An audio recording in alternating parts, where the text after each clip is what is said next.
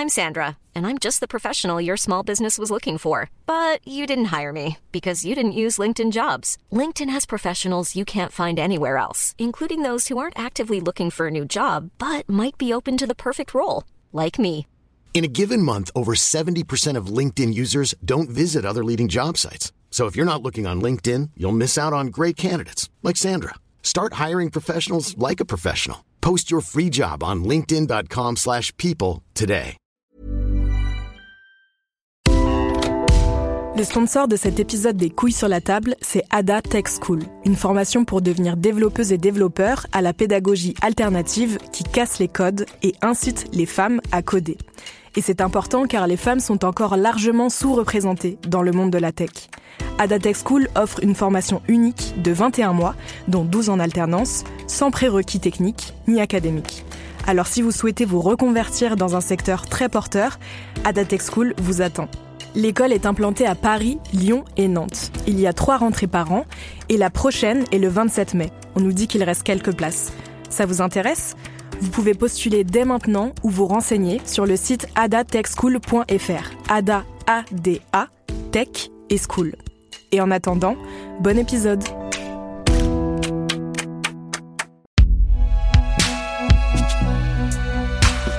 Binge Audio. Les couilles sur la table, épisode 89. Elle traverse l'océan Atlantique, depuis la France, la Suisse, la Suède ou d'autres pays d'Europe. Fière, autonome, libérée, plutôt de gauche, à la recherche d'aventure et d'exotisme, de libération intérieure ou de voyage chamanique. Pour quelques semaines ou quelques mois, direction le Pérou.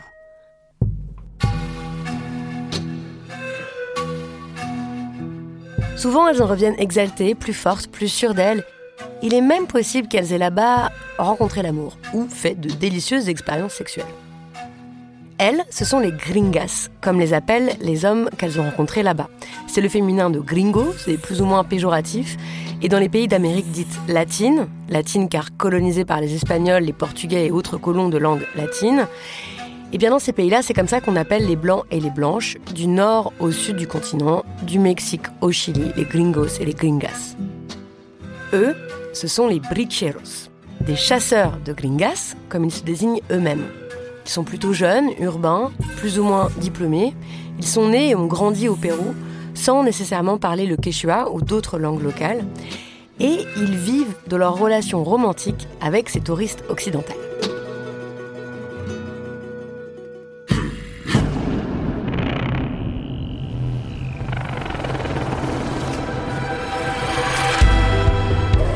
Juliette Roguet est sociologue et c'est tout ce petit monde qu'elle a étudié en immersion pendant deux ans sur le terrain au Pérou et dont elle a tiré sa thèse publiée en 2022 et qui s'intitule Jouir de l'exotisme, sociologie des séducteurs professionnels de touristes au Pérou.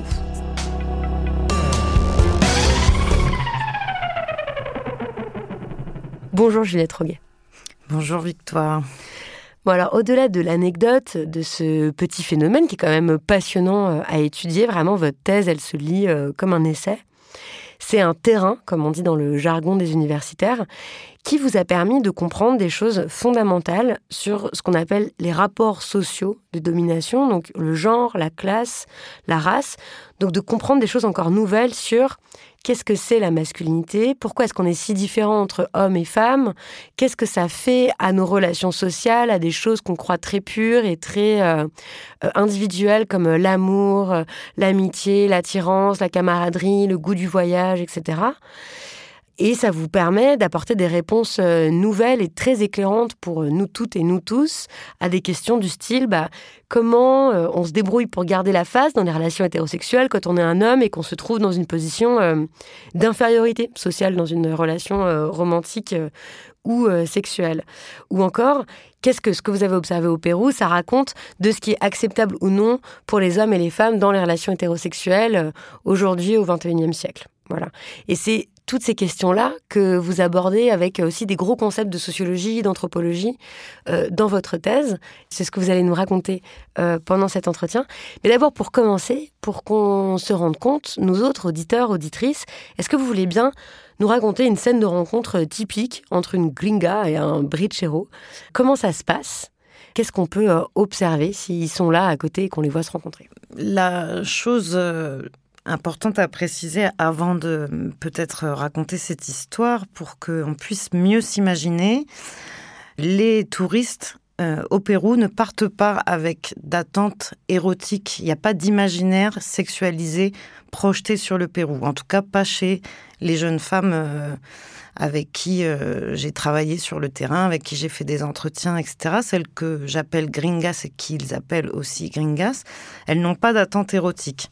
Contrairement à d'autres pays, donc où on va dire, je sais pas, des pays comme la République dominicaine, Cuba, Haïti peut-être?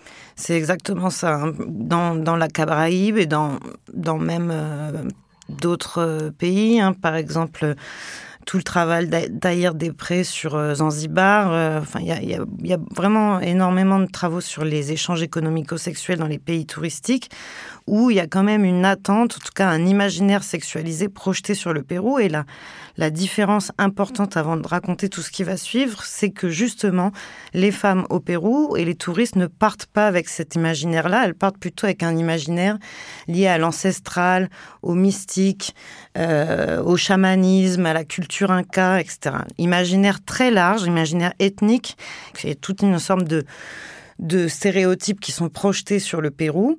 Mais pas érotique. Mais pas érotique. En tout cas, pas dans ce que moi j'ai observé euh, à Cusco, Arequipa, Mancora et Lima, qui sont les quatre terrains où j'ai mené mon enquête. Donc, ces bricheros, ces chasseurs de gringas, ces séducteurs professionnels de touristes, vont tout d'abord performer l'exotisme attendu par les touristes. Ils vont euh, construire une authenticité artificielle selon les critères que les touristes souhaitent voir en arrivant au Pérou. Genre ils vont se déguiser? C'est pas vraiment un, déguisement, néanmoins, il y a quand même euh, toute une parure euh, assez complexe qu'ils travaillent, qu'ils enrichissent, ils se conseillent les uns les autres. Donc il y a énormément de, bijoux, de tatouages, les cheveux longs, avec beaucoup de symboles issus de tout ce qui représente l'ethnique au sens très large. Donc c'est ce que euh, certains chercheurs, et je reprends ce concept à mon compte, appellent le néo-indianisme. Donc c'est une mmh. hybridation de tous les symboles liés à l'ethnique, des symboles et des représentations plutôt euh, issus des cultures andines, mais aussi amazoniennes, mais aussi d'Amérique euh, du Nord, mélangés avec des représentations liées au New Age hmm. et euh, à la culture anticapitaliste, au punk, au reggae. Enfin, c'est une grosse hybridation culturelle qui va être gravée sur les corps dans des tatouages, représentée dans des bijoux, dans une parure assez complexe. Et cette parure va, par exemple, devenir le support des accroches pour euh, rencontrer les gringas et leur raconter des histoires. Donc les euh, bricheros, ceux en tout cas avec lesquels j'ai passé le plus de temps, ont la plupart du temps des euh, métiers d'accroche, des métiers qui leur permettent de rencontrer les touristes. Donc c'est des métiers de façade. Donc ils sont artisans, ils font du cirque, musiciens, guides touristiques. Et ceux avec lesquels j'ai partagé le quotidien sont surtout des artisans qui vont fabriquer des bijoux. Et une des rencontres euh, classiques, c'est euh, un artisan qui vend des bijoux avec un, look euh, extrêmement fort et impressionnant qui va en fait répondre à des attentes et à un certain imaginaire. quand on arrive au Pérou, voilà, ils se présentent eux-mêmes comme les derniers Incas. Hein. Mmh. Donc il y a tout ce discours-là. Et, les Incas, c'était au Pérou les Incas, c'était au Pérou. Ah oui, d'accord. Les Incas, c'est pas que au Pérou. Hein. les Incas, c'est un, immense empire euh, qui regroupait euh, le Pérou, la Bolivie, une partie du Chili, une partie de la Colombie. Euh, enfin, c'est un très grand empire, le Tawantinsuyu. Et eux se présentent souvent comme les représentations des derniers Incas. Et euh, les rencontres avec les touristes euh, sont toujours euh, extrêmement scénarisées. Il y a des scénarios qui se répètent et des scénarios qui font appel à des mythes andin de la complémentarité entre le masculin et le féminin, euh, le destin que la Pachamama t'a mis sur mon chemin, toutes des histoires d'énergie. Euh, que euh, de connexion. Euh, c'est des hommes qui sont assez bien renseignés, puisque beaucoup d'entre eux ont fait des études.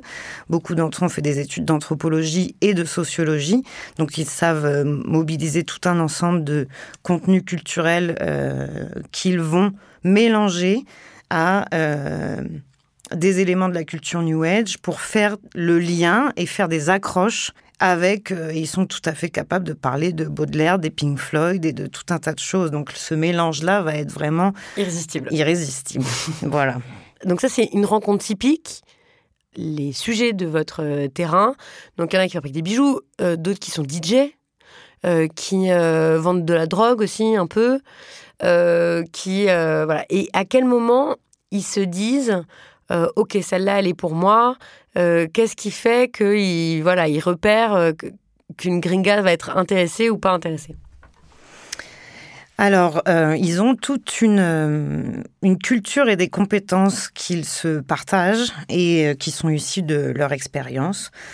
Donc d'une certaine façon, ils sont de très bons sociologues. Ils arrivent à extrêmement bien analyser euh, le profil socio-économique euh, des touristes. Ils savent repérer leur origine euh, en fonction de comment les femmes sont habillées, de l'hôtel où elles elles résident, des excursions qu'elles souhaitent faire, de tout un tas de choses. Ils savent repérer le discours qu'ils doivent dire en fonction de la personne qu'ils ont en face d'eux. Alors, dans le cas de, ces touristes plutôt euh, artisans, euh, néo-chamans, néo-indiens, pas de chamamistes, bon, ils repèrent les, femmes qui sont en quête euh, d'une altérité thérapeutique, de se trouver soi-même à travers. Il y a quand même une forte dimension spirituelle. Donc, ils vont les accrocher avec ce discours-là. Et dans cette accroche, ils vont d'abord travailler à fasciner leurs partenaires en leur donnant finalement ce qu'elles attendent de voir au Pérou. C'est vraiment des discours sur mesure. Et dans ce travail de euh, fascination, ils vont devoir, eux, érotiser les relations, contrairement par exemple à ce qui peut se passer dans la Caraïbe, où les relations sont en fait d'abord érotisées et que le travail de certains est de rassurer mmh. leurs partenaires en désérotisant ou en démarchandisant la relation puisque les femmes partent déjà avec cet a priori-là. Au Pérou, c'est le contraire. Les femmes ne partent pas avec cet a priori-là. Donc le travail du Brichero est de fasciner, érotiser et remarchandiser tout doucement la relation sans jamais expliciter la négociation. Ça, c'est très important euh, à dire. Je ne l'ai pas encore dit. Les échanges économico-sexuels entre Brichero et touristes ne sont jamais explicites. Il n'y a jamais de négociation explicite d'un service sexuel. Contre de l'argent. Contre de l'argent. Les femmes, mais il y a quand même un échange d'argent. Il y a un échange d'argent, mais le travail du Brichero est de faire naître le don chez la touriste, chez leur partenaire, amoureuse ou sexuelle, sans jamais qu'il y ait euh, l'apparence d'une transaction économique, d'un service amoureux ou sexuel contre de l'argent. Donc moi, ce que j'ai observé et ce que j'ai décortiqué, c'est dans ces stratégies pour faire naître le don, pour faire circuler l'argent, que j'ai observé l'articulation constante et extrêmement fine des stéréotypes exotiques. Une des principales stratégies pour faire naître le don chez la touriste, c'est de la culpabiliser. Ah bah oui, c'est très efficace, j'imagine. Donc quoi, de la mettre euh, dans l'embarras, de la faire sentir coupable de son statut d'occidentale J'imagine la scène. Vous allez acheter des bijoux, donc vous avez pris l'avion là, là euh, on peut dire on, parce qu'en fait, on a quasiment le même profil sociologique qu'elle. Hein. Moi, je pourrais être vraiment une gringa euh, idéale. Bien que j'ai pas la peau très claire ni les yeux très clairs, mais enfin bon, ça se voit quand même que euh, je suis blanche. Alors, euh, donc plutôt de gauche. voilà, on est là avec le sac à dos. On va de hostel en hostel. Je sais pas s'il y a des hostels au Pérou. Ouais. Voilà, ok. Avec le Lonely Planet dans le sac. Voilà, en quête de l'authentique là. Ok. Donc, on rencontre un super beau mec à vendre des bijoux ou guide touristique ou euh, quoi, barman à, l'hôtel où on loge. Ok. Et euh, donc le, mec est hyper beau, tout ça. Qu'est-ce qu'il dit en fait? Quel genre d'affect il, va essayer de faire naître euh, chez, chez elle? Alors il y a vraiment tout un ensemble de, panoplies qui vont mobiliser en fonction de la personne qu'ils ont en face d'eux et aussi en fonction de l'objectif le plus urgent en fait pour eux, c'est-à-dire certains sont vraiment euh, dans une grande précarité, donc ils veulent gagner de l'argent, donc eux ont des stratégies particulières. D'autres, c'est plutôt pour le prestige, même s'ils gagnent leur vie comme ça, ils choisissent euh, des femmes qu'ils considèrent comme les meilleurs, alors attention, les meilleures proies, hein, parce qu'ils disent presa, donc les meilleures proies, donc des femmes plutôt riches, euh, plutôt des pays euh, d'Europe du Nord. Hein. il y a toute une hiérarchisation très complexe, avec des stéréotypes très complexes sur chaque euh, nationalité. Hein. les femmes sont catégorisées. et donc les meilleures proies pour eux, c'est les, les Suédoises et les Norvégiennes, genre? Les Suédoises et les Suisses. Ah d'accord. Surtout. Parce qu'elles sont plus riches Oui. Ok. Et qu'elles correspondent à euh, un idéal euh, physique. La pratique du bricherismo s'inscrit dans plusieurs euh, transgressions. C'est-à-dire que l'union au Pérou, au sein de la société péruvienne, l'union entre une femme blanche et un homme racisé ou indien, ou cholo, comme, comme, on dit au Pérou, est un tabou. C'est-à-dire qu'il y a vraiment un, interdit de classe, de race euh, et tout un tas de choses. Et ces unions sont vraiment presque impossibles. Parce que, pardon, juste pour comprendre, au, Pérou, les personnes de classe sociale super, les personnes les plus riches, c'est des blancs et des blanches.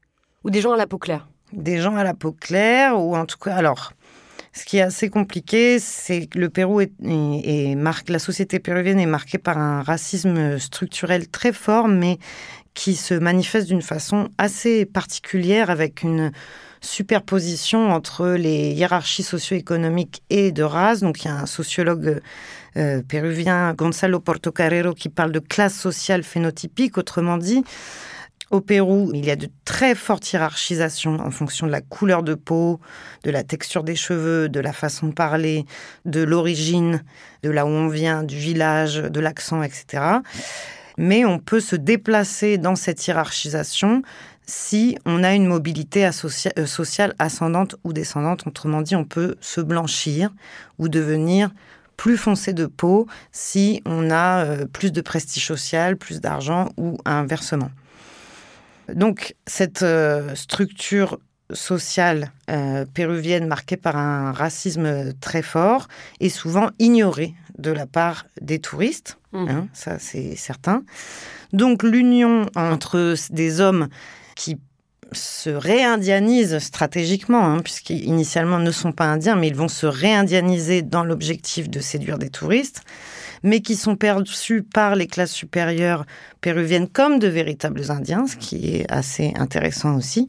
Ce sont des relations très transgressives, qui sont d'ailleurs extrêmement sanctionnées par les hommes des classes euh, supérieures euh, péruviennes qui ont en horreur les bricheros, parce que les bricheros s'engagent dans un blanchiment en sortant avec ces femmes-là, qui est un blanchiment complètement euh, transgressif, puisque ce sont des Indiens qui euh, vendent des bijoux dans la rue, qui, ont un ensemble de stigmates de la masculinité subalterne, qui réussissent à sortir avec des femmes qui représentent l'idéal de prestige et de beauté.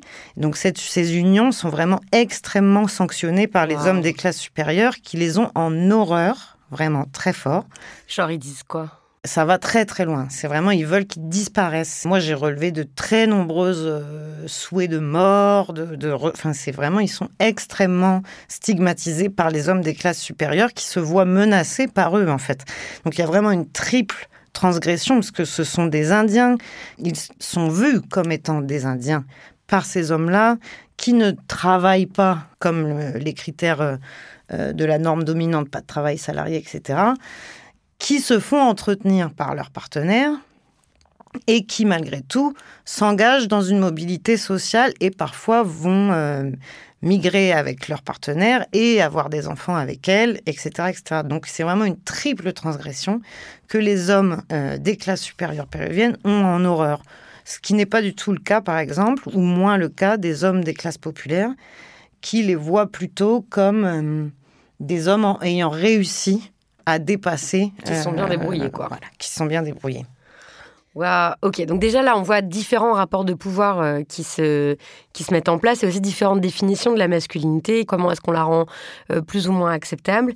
Mais euh, continuons sur les affects de ces femmes-là, qui donc sont dans l'exaltation, genre oh là là incroyable j'ai rencontré cet homme merveilleux il me voilà je, je, me sens si bien avec lui et tout et qui sont culpabilisés en même temps qui se sentent coupables embarrassés quoi donc, pourquoi elle culpabilise? Comment la culpabilité fait naître le don? En fait, je parlais donc de ce racisme structurel péruvien pour dire que les femmes touristes, une fois arrivées au Pérou, vont être immédiatement extrêmement privilégiées, vont être dans une posture ultra dominante, qu'elles n'ont pas forcément l'habitude ou la légitimité euh, d'avoir, surtout pas dans des relations hétérosexuelles. Les femmes sont moins socialisées à avoir une posture dominante vis-à-vis de leur partenaire dans les relations hétéro, que ce soit pour une nuit ou euh, pour euh, le mariage. Elles sont plus riches, elles ont plus de prestige social, elles ont un passeport français, donc elles vont se déplacer dans l'espace social du genre, de la classe et de la race quand elles arrivent au Pérou. Disons, dans le, la norme là, hétérosexuelle dans ton pays d'origine, t'es juste une meuf euh, normale, mhm. basique, quoi, voilà, et t'arrives au Pérou et tu te sens comme une reine. Exactement. Tu te sens comme une reine, euh, tu as beaucoup plus euh, d'argent déjà, mm. les choses sont beaucoup moins chères, beaucoup plus accessibles. Il y a la liberté du voyage, il y a le fait d'être éloigné de sa famille, il y a personne pour nous juger, hein. il y a pas euh, beaucoup d'entre elles sont seules. Oui, donc il n'y a pas les voisins, la famille, les copains, les gens dans la rue et tout pour juger. Ça, c'est vraiment, vraiment quelque chose de, central. C'est-à-dire qu'on a le, on n'a pas le regard ni de nos collègues, ni de notre famille, ni de nos amis, éloignés de notre euh, société d'origine. On est beaucoup moins sous le coup près de la sanction d'impudicité. Donc, il y a vraiment une euh, disponibilité à la transgression, hein, globalement. On dit sanction d'impudicité, c'est-à-dire qu'on n'a pas le droit, on le sait, c'est intériorisé, tout ça, qu'on n'a pas le droit d'être impudique. Qu'est-ce que ça veut dire en termes assez concrets, impudique? Je reprends un concept de Gail Peterson, qui est euh, une intellectuelle australienne qui a beaucoup travaillé sur la prostitution. Et elle parle de sanctions d'impudicité. En fait, la sanction d'impudicité, ça relève pas uniquement du fait d'être euh, impudique comme on, l'utilise un petit peu tous les jours. Donc pas de se promener toute nue, quoi, c'est pas ça? Ce sont toutes les femmes qui ne respectent pas leur rôle, le, fait d'être de bonnes femmes comme il se doit d'être. Donc il y a ou les vierges ou les putains. Et euh, être putain ou être stigmatisé comme une pute ou faire une sanction d'impudicité, c'est un peu la même chose. Ça vient très vite. Hein. Le fait de voyager toute seule, c'est déjà suffisant puisqu'on on s'extrait, si vous voulez, de, la vigilance des hommes de notre groupe d'appartenance. Donc quand on voyage toute seule, on est toujours suspecté de le faire parce qu'on a envie de coucher à droite à gauche, etc. etc. Donc la sanction d'impudicité, ça peut être euh, des femmes euh, indépendantes, euh, des intellectuels. c'est quelque chose qui sanctionne un comportement qui n'est pas conforme à la socialisation de genre féminine dominante. Donc là, on sait qu'on s'expose à plein de toutes sortes de sanctions dans la société d'origine.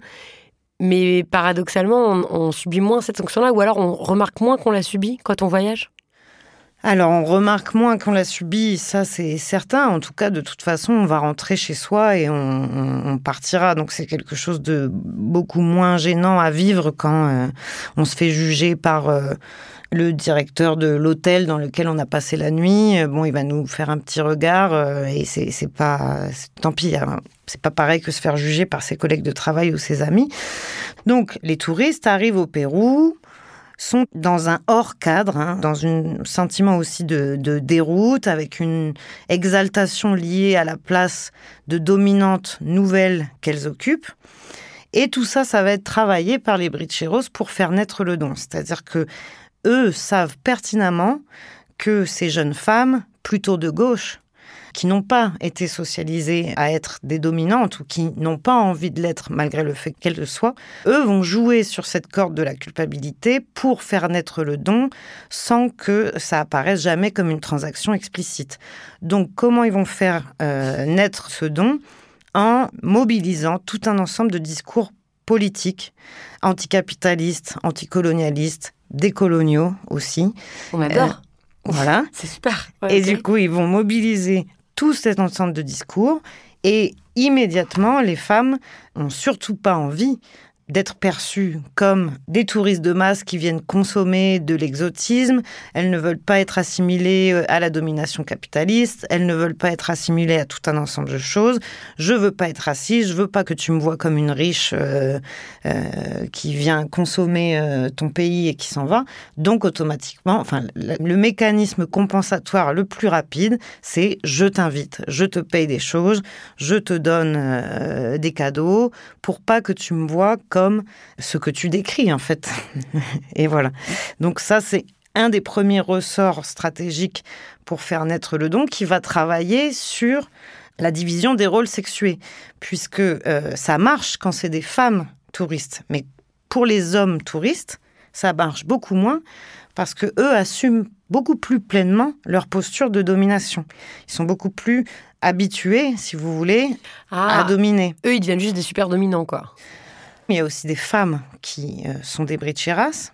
Par exemple, euh, les femmes bricheras n'ont pas du tout besoin d'utiliser des stratégies de culpabilisation politique ou de mobiliser des discours liés à la culture, etc., etc., puisque les relations entre hommes blancs et femmes péruviennes sont beaucoup plus conformes à l'hétérosexualité et à l'hétéronormativité. Donc, les femmes bricheras le disent, moi je n'ai pas besoin de parler de Che Guevara ou de, La Pachamama. ou de la Pachamama. Je n'ai absolument même pas besoin de parler, elles le disent. hein. Je n'ai pas besoin de parler. C'est beaucoup plus à travers le Ah corps, à travers la danse. Puisque, en fait, le fait que les hommes touristes donnent de l'argent à leurs compagnes ou invitent leurs compagnes à boire des verres, invitent au restaurant, c'est quelque chose de tout à fait conforme à l'hétéronormativité. Donc il n'y a pas besoin d'utiliser tout un tas de stratagèmes. Le touriste blanc va prendre le rôle du blanc sauveur avec une responsabilité vis-à-vis de cette femme qu'il veut aider, alors que, à l'inverse, les femmes touristes sentent une culpabilité. C'est pas la même chose. Les hommes touristes sentent une responsabilité de prendre euh, en charge. Les femmes touristes vont moins bien assumer cette position de domination et donc culpabiliser et donc prendre soin en euh, donnant des dons sous forme de care, en fait. Donc c'est vrai. Et d'argent. Et d'argent. Mais qu'est-ce qui se passerait si, par exemple, elles donnaient pas d'argent, elles invitaient pas, elles partageaient pas et tout ça? Qu'est-ce qui se passerait? Alors souvent, à vrai dire, euh, celles qui ne rentrent pas dans le jeu de la séduction, ou en tout cas qui ne répondent pas à ces interactions que les Brichiro essayent de mettre en place quand ils sont dans la rue, etc., en train de- d'essayer d'attirer leur attention avec tout un tas d'arsenal et d'accroches, comme ils appellent des hameçons. Bon, généralement, ils se parlent entre eux et euh, c'est des discours extrêmement euh, euh, dévalorisants, ultra sexistes pour justifier cette pratique. Alors, quelque chose que je n'ai pas encore évoqué et qui est extrêmement important, c'est que les bricheros, en tout cas ceux avec lesquels j'ai passé le plus de temps sur le terrain, vivent entre eux. Ils sont en collectivité. Donc ils travaillent entre eux, ils se connaissent tous, ils voyagent entre eux, hein, ils ont des itinéraires, ils suivent les saisons touristiques de ville en ville. Donc ils sont en semi-itinérance et cette euh, vie en collectivité est extrêmement importante puisque c'est à travers cette vie en, en groupe qu'ils vont ajuster et rééquilibrer les transgressions à la masculinité hégémonique qui pourraient être sanctionnées en dehors de ce groupe-là, mais qui sont rééquilibrées à l'intérieur du groupe. Par exemple, euh, Parce que il faudrait alors comprendre qu'est-ce qu'ils transgressent. Enfin, ici, Bah oui. ils, transgressent quand même un énorme truc, c'est qu'ils sont payés pour faire du sexe. En gros. Ça, c'est quelque chose euh, avec lequel euh, les hommes sont pas forcément à l'aise. Oui, oui, oui, Parce que C'est plutôt exactement. eux dans l'ordre hétérosexuel, c'est eux qui payent euh, pour ou c'est eux qui sont en position de domination, alors que là, ils le sont pas vraiment. C'est ça la transgression pour eux? Exactement, en fait, c'est ça. Il y, a un, il y a un tabou de l'union entre des personnes euh, dites cholo ou indiennes et des femmes blanches. Donc ça, c'est une transgression. Et à la fois, ils se font entretenir par leurs partenaires qui sont plus riches et qui ont plus de prestige social, enfin qui sont dominantes dans les rapports euh, sociaux de classe et de race. pas de genre. Et du coup, tout mon travail a été d'observer comment ces multiples transgressions à l'hétéronormativité ont été lissées et euh, compensées. Et compensées. Comment les acteurs, de façon réciproque, les Bricheros comme les Gringas, vont redonner du sens aux normes qu'ils transgressent. Et généralement, je comprends et j'ai observé que à chaque fois qu'il y a une transgression, que ce soit une transgression en termes de rapport de rôle sexué, ou une transgression en termes de rapport de race ou en termes de rapport de classe, on va piocher dans les autres rapports sociaux pour mmh. rééquilibrer ce qu'on est en train de transgresser. Donc les femmes ne sont pas à la recherche de sexualité, mais néanmoins, ça devient quelque chose d'extrêmement important, puisque le travail du Brichero est de performer la romance. Donc, en fait, leur expertise, c'est de ne jamais montrer qu'ils travaillent. Leur travail, c'est de performer la romance de la façon la plus sincère et authentique possible, tout en jouant sur les rapports sociaux qu'ils savent exister dans ces relations-là. Donc, Ok, donc ils vont passer la journée avec, ils vont, je sais pas, l'emmener en excursion, euh, faire des. Ok. Exactement. Dire qu'ils sont bouleversés, qu'ils n'ont jamais ressenti ça, quelle rencontre, ah là là, le destin, tout ça, ok Le destin, que c'est euh, la femme la plus belle qu'ils n'ont jamais vue. Euh, ils vont euh, aussi toujours créer des discours de comparaison entre les hommes occidentaux qui sont froids, qui savent pas dire je t'aime, qui savent pas toucher leur partenaire, et eux qui savent aimer les femmes, etc., etc. Comment je vois cette compensation entre les rapports sociaux? Je vais vous donner un exemple très précis. Toutes les femmes que j'ai, euh, euh, avec qui j'ai fait des entretiens ont un discours commun. C'est, euh, enfin, il y a une chose qui se répète absolument tout le temps, c'est elles n'ont jamais pris autant de plaisir sexuel qu'avec ces hommes-là. Waouh. Et vraiment. Mais quel est leur secret? Ok, d'accord. Quelque chose d'une révélation ah sexuelle dans ces dans ces échanges. Et qu'elles ne se sont jamais senties aussi bien, jamais senties aussi désirées. Il y a une phrase qui revient assez souvent, c'est ⁇ Dans ses bras, je me sentais comme une déesse. Je me sentais magnifique, je ne me suis jamais sentie aussi belle. ⁇ Donc, dans cette histoire, il y a l'éloignement avec la famille. On risque pas de se faire... Euh, traité de salope parce qu'on passe deux semaines euh, dans une chambre d'hôtel à coucher avec son petit copain. Personne ne le sait. Il y a cet éloignement-là.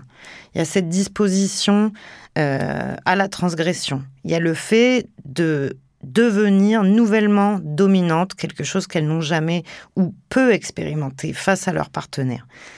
Et il y a ce lâcher-prise sexuel extrêmement fort qui euh, est d'une récurrence euh, incroyable.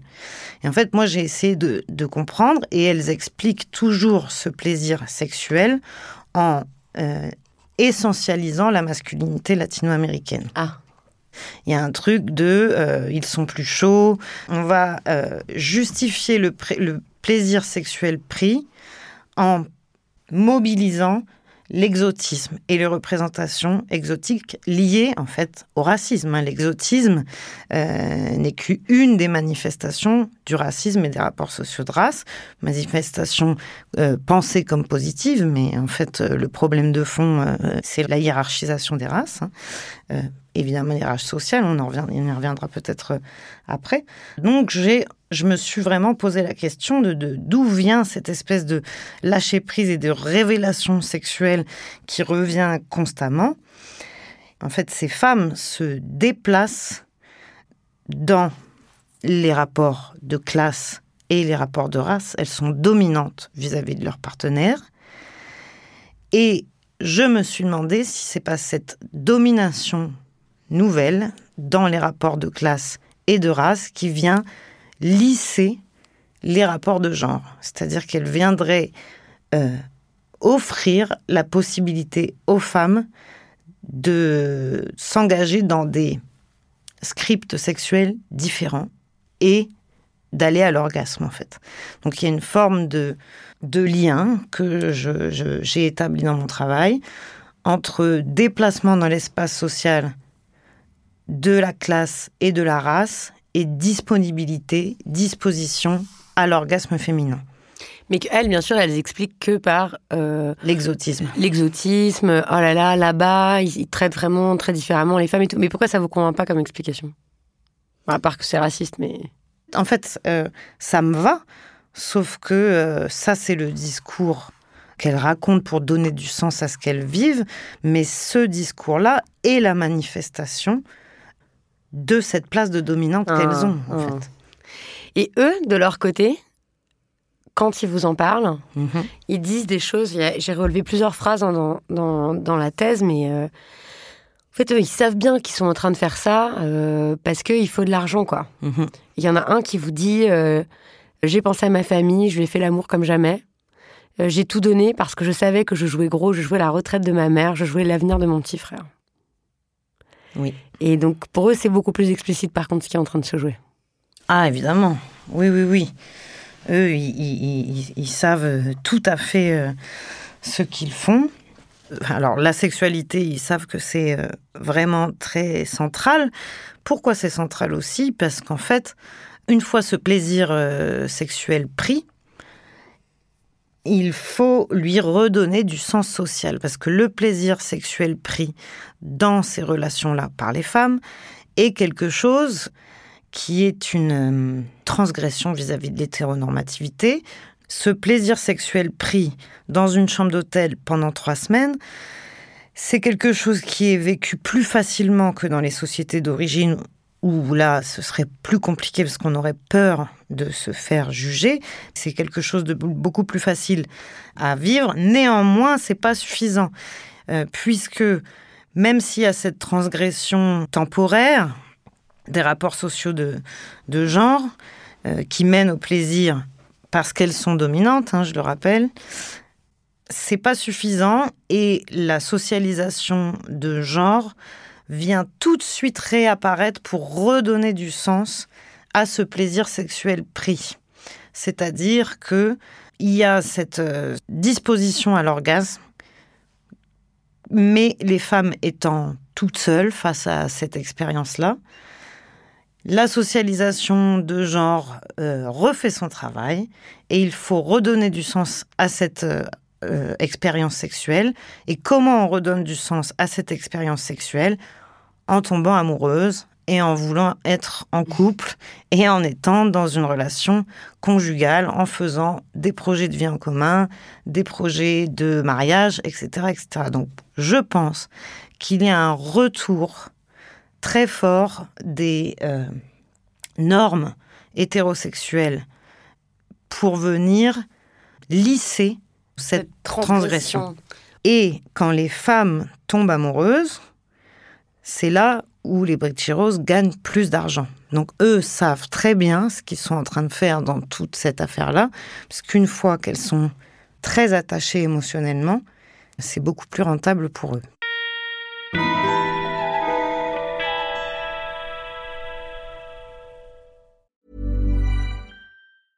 Hey, I'm Ryan Reynolds. Recently, I asked Mint Mobile's legal team if big wireless companies are allowed to raise prices due to inflation. They said yes. And then when I asked if raising prices technically violates those onerous two-year contracts, they said, "What the f*** are you talking about? You insane Hollywood ass." So to recap, we're cutting the price of Mint Unlimited from $30 a month to just $15 a month. Give it a try at mintmobile.com slash switch. $45 up front for three months plus taxes and fees. Promo for new customers for limited time. Unlimited more than 40 gigabytes per month. Slows. Full terms at mintmobile.com. I'm Sandra, and I'm just the professional your small business was looking for. But you didn't hire me because you didn't use LinkedIn jobs. LinkedIn has professionals you can't find anywhere else, including those who aren't actively looking for a new job, but might be open to the perfect role, like me. In a given month, over 70% of LinkedIn users don't visit other leading job sites. So if you're not looking on LinkedIn, you'll miss out on great candidates like Sandra. Start hiring professionals like a professional. Post your free job on linkedin.com/people today.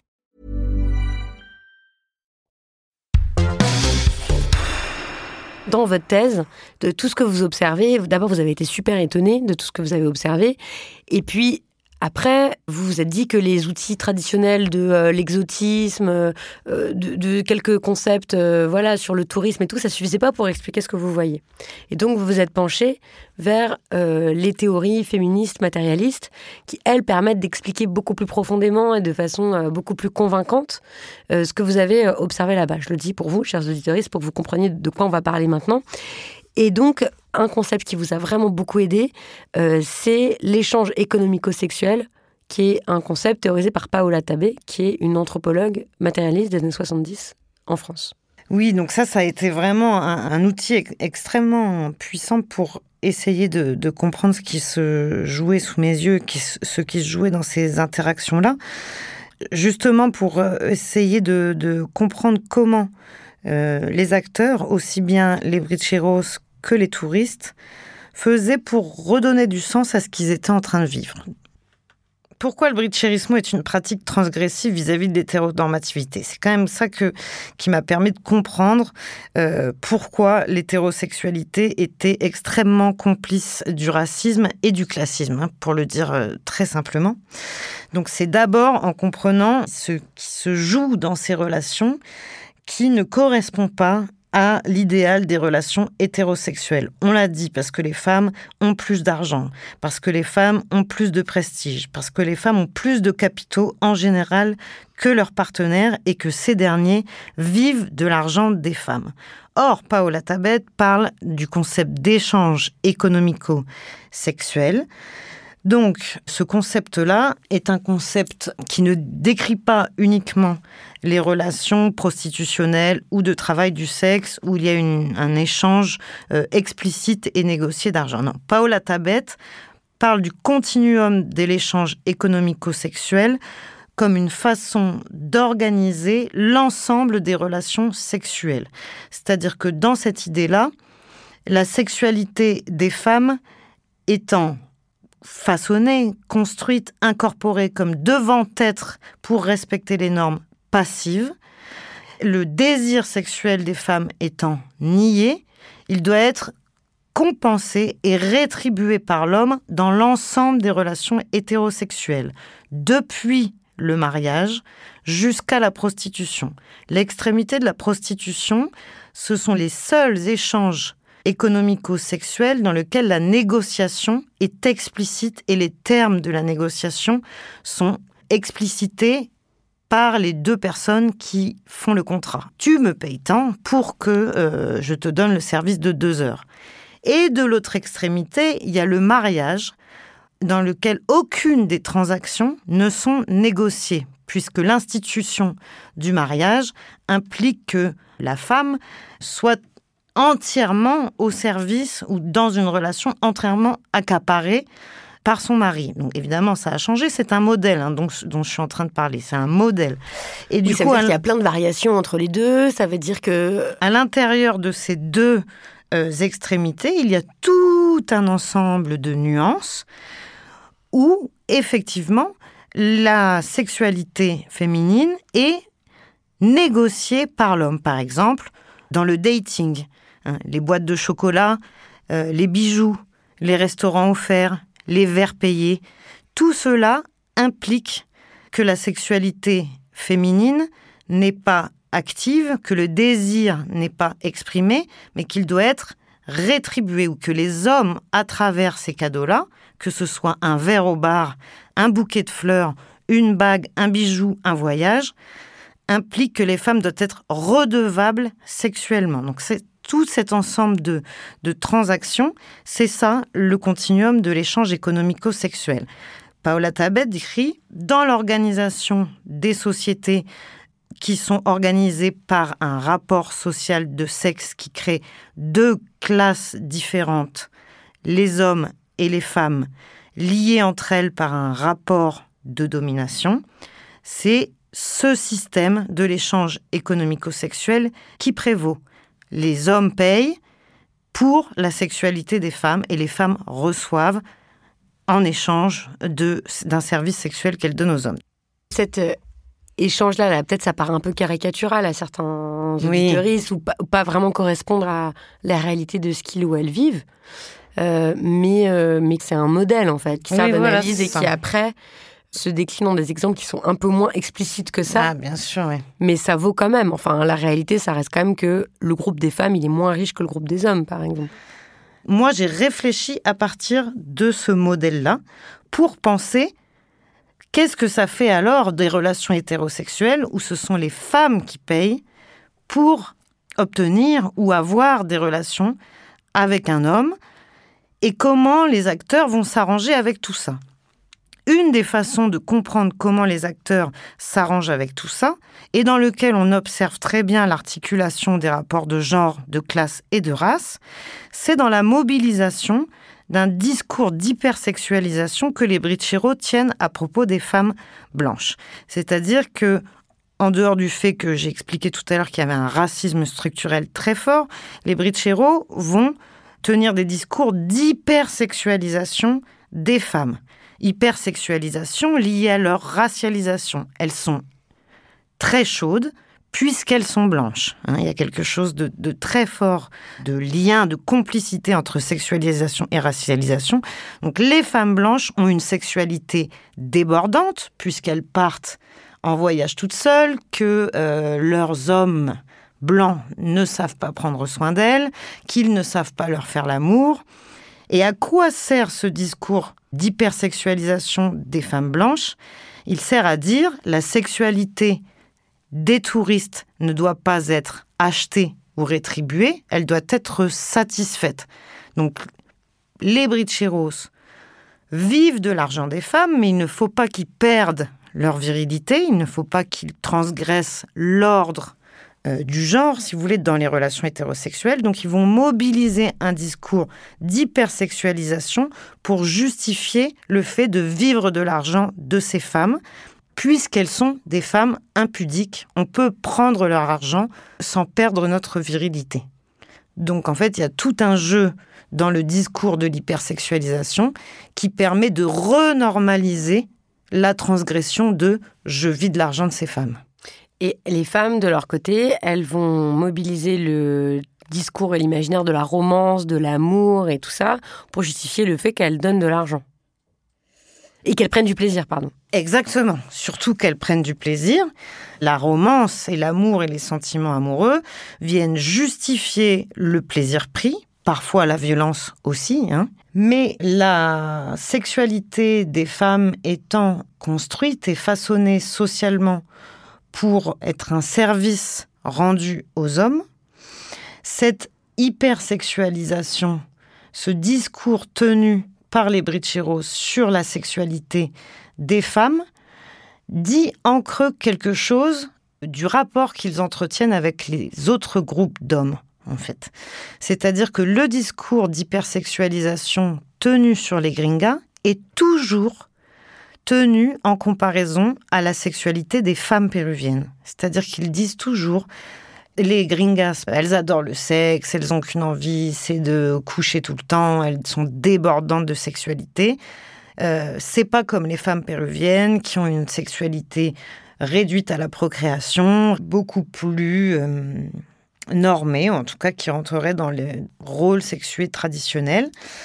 Et en fait, dans cette comparaison permanente, en parlant de la sexualité des femmes des autres, c'est-à-dire la sexualité des femmes blanches, qui, euh, en fait, en sous-texte, sont les femmes des blancs.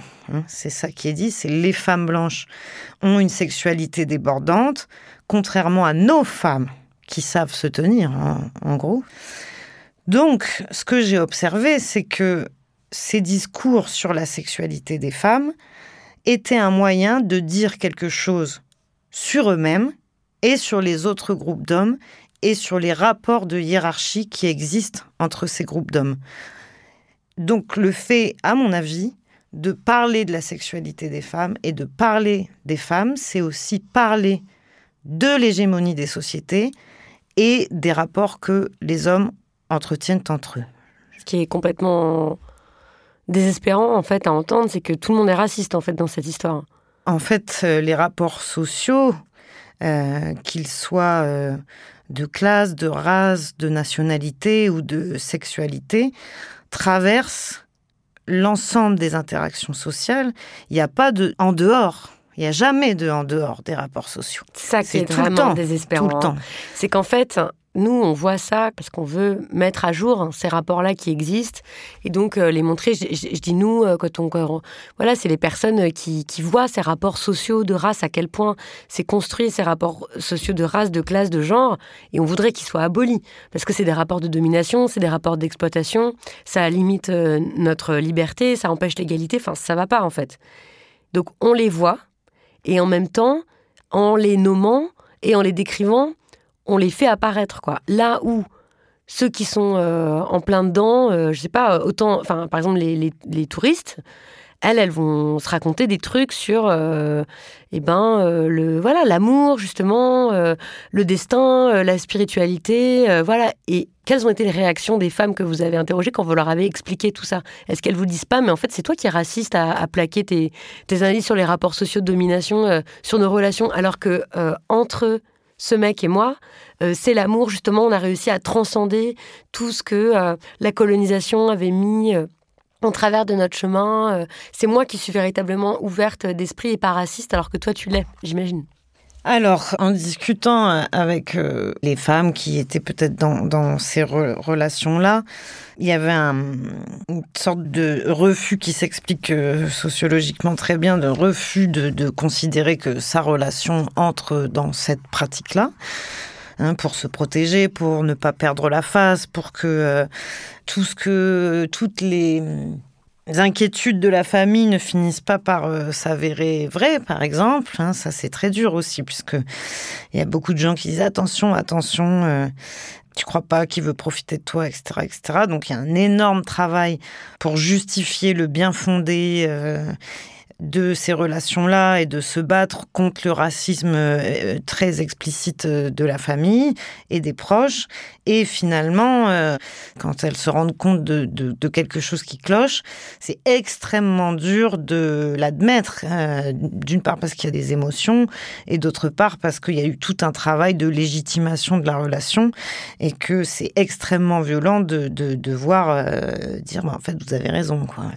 La violence des rapports sociaux, c'est qu'ils sont renaturalisés en permanence. Donc c'est pas du tout parce qu'on les dévoile, qu'on s'en rend compte, qu'on les analyse pendant des années, qu'on les oublie et qu'ils disparaissent. Et en fait, ils finissent en permanence et toujours par euh, revenir. Donc même si on y résiste, qu'on a une ultra grande vigilance vis-à-vis de la manifestation des rapports sociaux dans la vie quotidienne, que ce soit faire attention au racisme, au sexisme, euh, à l'homophobie et tout un tas de choses, euh, néanmoins, la force du social est d'être euh, renaturalisé en permanence. Et du coup, moi, j'ai observé ça aussi extrêmement bien dans ces relations-là, dans ces mécanismes de culpabilisation, dans le fait de redonner du sens à cette libération sexuelle, au lâcher-prise sexuel qui a été pris, ou tout un tas de choses dans lesquelles j'ai vraiment observé l'articulation et l'imbrication très forte des rapports sociaux, j'ai eu aussi vu et observé comment ces rapports sociaux euh, se renaturalisent. En fait, tout à l'heure, je vous ai expliqué tout ce qui se passe sur euh, le discours d'hypersexualisation des femmes blanches, une stratégie qui permet de renormaliser les relations qui sont initialement transgressives par rapport à l'hétéronormativité. En faisant ça, ils récupèrent l'argent sans perdre leur, euh, leur virilité et par ailleurs, ils vont mobiliser euh, un discours de vengeance qui permet de redonner du sens à ça. Mais ce discours de vengeance-là, il est tenu entre hommes en disant euh, on se venge euh, de ce que les blancs nous ont pris en couchant avec leurs femmes aussi. C'est là où on voit bien la, politisation de l'intime et comment les rapports sociaux se manifestent dans l'intimité. Euh, je reprends euh, l'ordre des Incas qui nous ont pris. Donc il y a beaucoup de choses euh, de l'ordre du macro-social, euh, de l'histoire qui sont remobilisées et qui viennent justifier des pratiques extrêmement intimes. hein. Il y a vraiment une, une continuité entre ces discours macro jusqu'à l'orgasme, en fait. hein. Il y a vraiment quelque chose de, de continu. Donc ce discours de vengeance est vraiment mobilisé pour gagner de l'argent et il est mobilisé entre pairs pour euh, redonner du sens.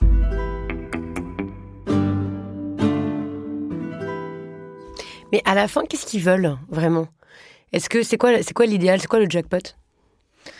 Alors ça, ça dépend euh, euh, de, de pas mal de choses, à vrai dire. Ça dépend du profil, parce qu'ils ont quand même des profils socio-économiques assez euh, différents les uns des autres.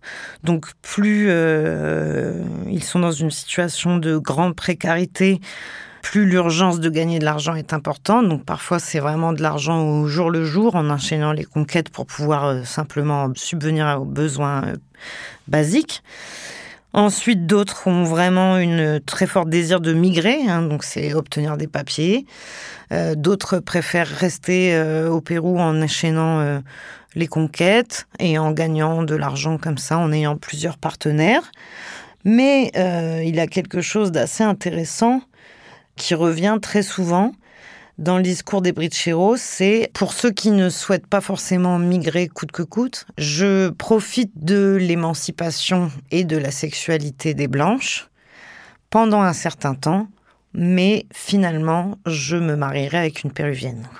Donc il y a toujours cette espèce de d'opposition entre euh, euh, la femme blanche à la sexualité euh, débridée parce qu'elle est blanche et impudique et nos femmes réduites à la sexualité reproductive. Là-dedans, il n'y a rien de transgressif sur, les, rapports de masculinité. Mais comme il y a des bricheros de différentes générations, hein, maintenant on est à peu près la troisième génération de bricheros, puisque ça a commencé dans les années 70 à Cusco, où à l'époque c'était réellement une pratique euh, migratoire, puisque ça s'est quand même constitué comme pratique alors que le Pérou connaissait une grave crise économique et une très grave crise politique. Donc les touristes représentaient un petit peu la seule façon de sortir du pays et de s'échapper. Et puis le tourisme a commencé à devenir de plus en plus fort au Pérou, surtout depuis la fin des années 90.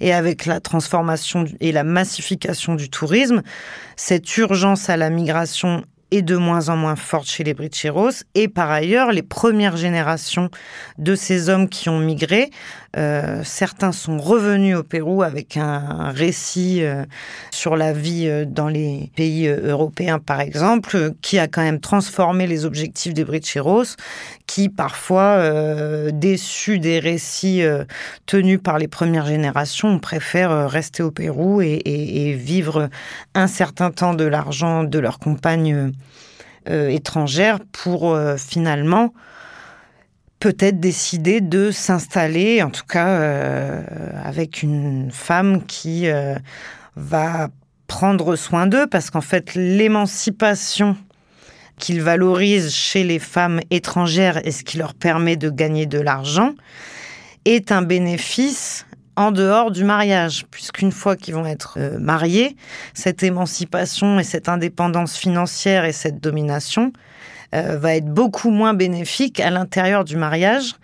Donc c'est intéressant de, de- de- d'avoir des relations et de se marier pour avoir des papiers, mais la vie quotidienne avec euh, une division des rôles sexués un petit peu moins traditionnelle est quelque chose de moins intéressant plutôt que de retourner dans une relation. euh, euh, Avec une femme qui sera à leur service voilà, au pays. voilà. Donc là, on a compris comment ça se jouait euh, au Pérou et du coup pour ces femmes et pour ces hommes et tout. Juste pour qu'on voit qu'est-ce qui se passe si on change un peu le contexte. Il y a d'autres pays où des Occidentaux, des Occidentales vont avec des attentes érotiques. Là, on a parlé de donc Zanzibar, qui est une île euh, au large de la Tanzanie, en Afrique de l'Est. Il se passe à peu près la même chose que ce que vous avez observé au Pérou. quoi. D'ailleurs, il y a eu un- donc les travaux de Altair Després, qui est chargé de recherche au CNRS, qui en a tiré un, un roman Oui. de son terrain d'études là-bas. Je me souviens, il y avait une belle couverture jaune là, ça Mhm. s'appelle euh, sobrement Zanzibar. Euh, C'était publié chez Julliard euh, en 2022. Donc elle, elle a observé à peu près les mêmes mécanismes que ceux que vous avez observés euh, au Mhm. Pérou. Mais il y a d'autres euh, cas qui existent. Par exemple, si on prend le cas qui est assez connu des hommes blancs qui vont en Thaïlande Mhm, pour se marier avec des femmes euh, thaïlandaises. mhm. Moi, j'ai entendu parler de ça la première fois en écoutant ce, un excellent podcast sur Arte Radio. Je sais pas si vous l'aviez écouté, qui s'appelle L'amour à Pattaya, qui a été fait par euh, Manon Prigent. où C'est 23 minutes de compilation d'interviews avec des hommes qui sont mariés à des femmes thaïlandaises, qui disent des trucs, mais d'un racisme Ah oui, euh, ahurissant, mais pareil, en le naturalisant, en disant euh, elles sont hyper douces, euh, c'est pas comme les femmes blanches, là, là, là. Bon. Et donc, si on, regarde, qu'est-ce qui est différent, par exemple, dans le cas des hommes blancs qui vont en Thaïlande pour euh, rechercher des relations sexuelles ou romantiques avec euh, des femmes là-bas Comment ces différents rapports race, classe, genre, ils changent? J'ai hum, vraiment beaucoup euh, aimé la thèse magnifique qui est devenue un livre de Sébastien Roux, euh, qui a travaillé exactement sur euh, les échanges économico-sexuels ou la sexualité transactionnelle entre les femmes thaïlandaises et les hommes touristes ou expatriés blancs plus âgés. hein. En fait, la grosse différence, c'est que tout le monde considère la Thaïlande comme un, un espace géographique sexualisé, une destination du tourisme sexuel par excellence. Donc, ce que euh, Sébastien Roux a observé, euh, parmi toutes les choses qu'il a observées, c'est que les deux partenaires s'attachent, eux, à démarchandiser la relation pour qu'elle prenne la forme euh, d'une romance et qu'ils s'éloignent le plus de la prostitution possible. Oui, alors que à l'inverse du terrain que vous, vous avez observé au Pérou ou de ce que Altair Després a observé à Zanzibar, il n'y a pas d'imaginaire érotique qui est attaché à ces deux territoires-là. Et donc là, il va s'agir de faire en sorte de marchandiser la relation, même si après, il va falloir la compenser avec l'idée de la romance. Oui, Ok. Là où en Thaïlande, il est attendu que les hommes payent les femmes. Exactement, et que du coup le travail des femmes thaïlandaises est de euh, faire croire à une romance, donc de démarchandiser la relation le plus possible, alors que dans mon cas, leur travail, c'est de performer la romance, mais de remarchandiser et faire circuler l'argent sans jamais négocier explicitement. Donc c'est Hmm. deux mouvements différents, en fait.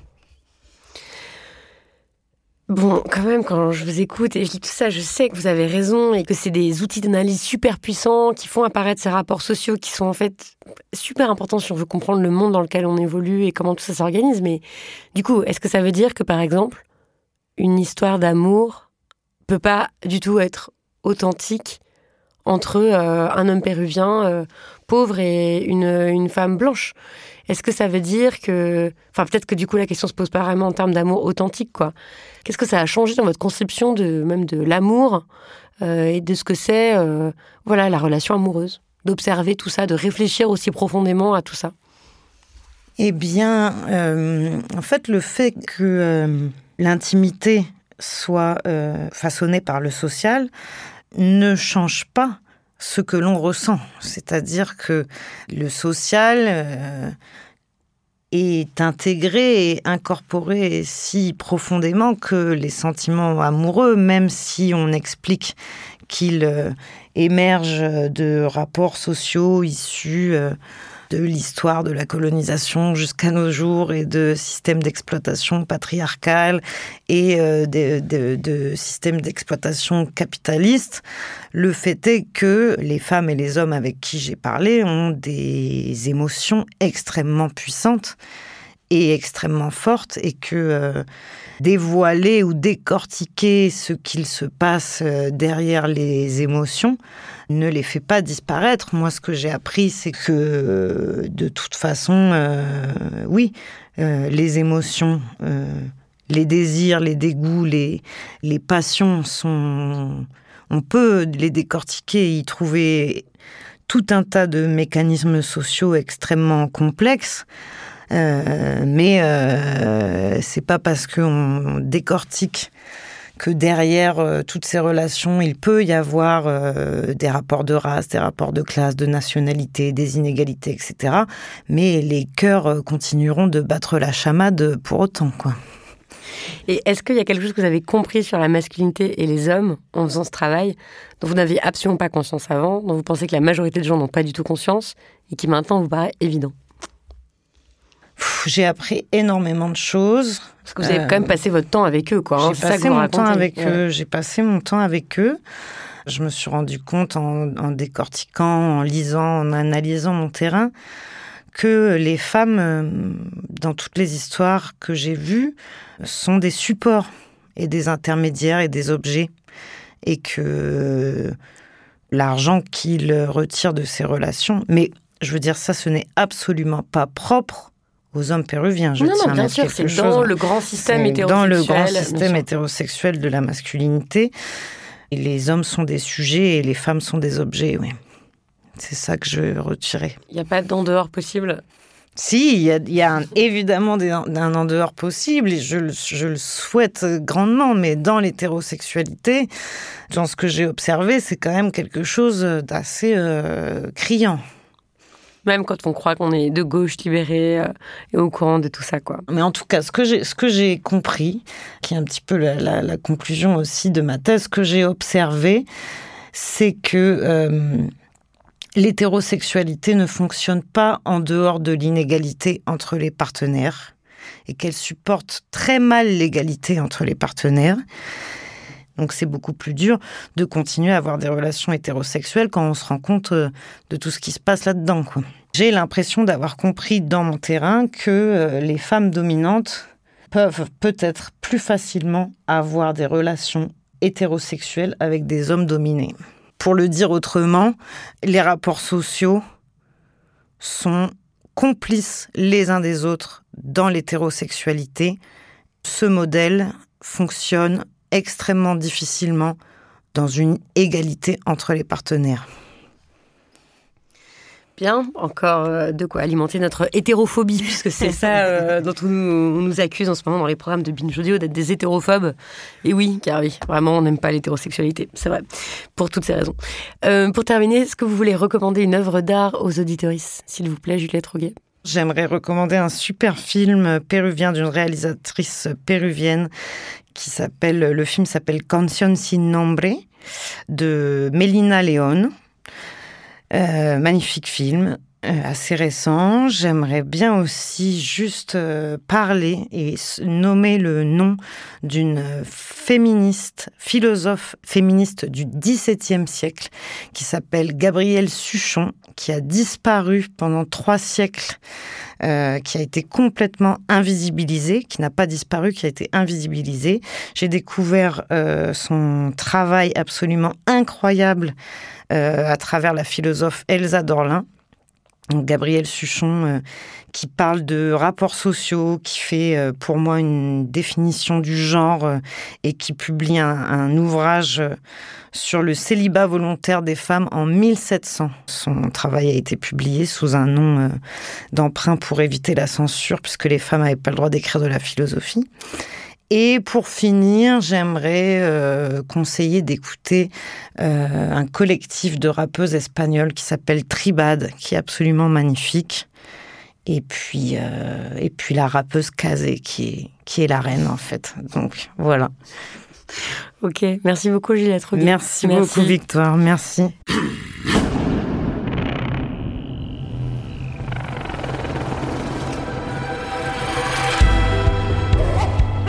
Merci à Juliette Roguet pour cette longue conversation et pour tous ces points explicatifs. À la réécoute, je me suis dit, chers auditeurs, que peut-être vous aviez été surpris ou même un peu choqué par quelques points conceptuels. Par exemple, sur celui du continuum de l'échange économico-sexuel. Si c'est le cas, bah, c'est normal. En fait, ce sont des modèles qui servent à penser le monde et la réalité sociale, la réalité intime, ce qu'on vit, ce qu'on observe, etc., bah, c'est toujours plus complexe. Les recherches que Juliette Roguet a vulgarisées pour nous, elles sont basées sur les résultats d'une enquête de terrain dans laquelle elle est restée en immersion pendant deux ans. Sa thèse, elle fait presque 600 pages, donc c'est sûr qu'à l'oral, bah, il est inévitable de passer par quelques raccourcis. Vous trouverez toutes les références de cette discussion sur le site internet de Binge Audio, binge.audio, dans l'article qui accompagne cet épisode. Merci beaucoup à Naomi Titi de l'avoir rédigé. C'est aussi elle qui s'occupe de la production et du montage de l'émission. Merci à Estelle Collat pour la prise de son, à Quentin Bresson pour la réalisation et à Lise Niederkorn et Jeanne Longini pour la com et le marketing.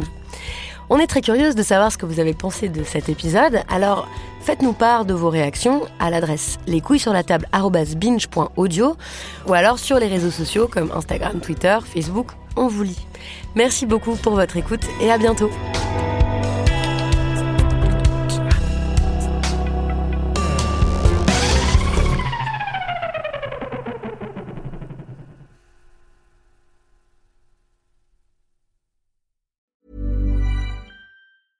Hey, it's Paige DeSorbo from Giggly Squad. High quality fashion without the price tag. Say hello to Quince. I'm snagging high-end essentials like cozy cashmere sweaters, sleek leather jackets, fine jewelry, and so much more. With Quince being 50 to 80% less than similar brands. And they partner with factories that prioritize safe, ethical, and responsible manufacturing. I love that. Luxury quality within reach. Go to quince.com slash style to get free shipping and 365 day returns on your next order. Quince.com slash style.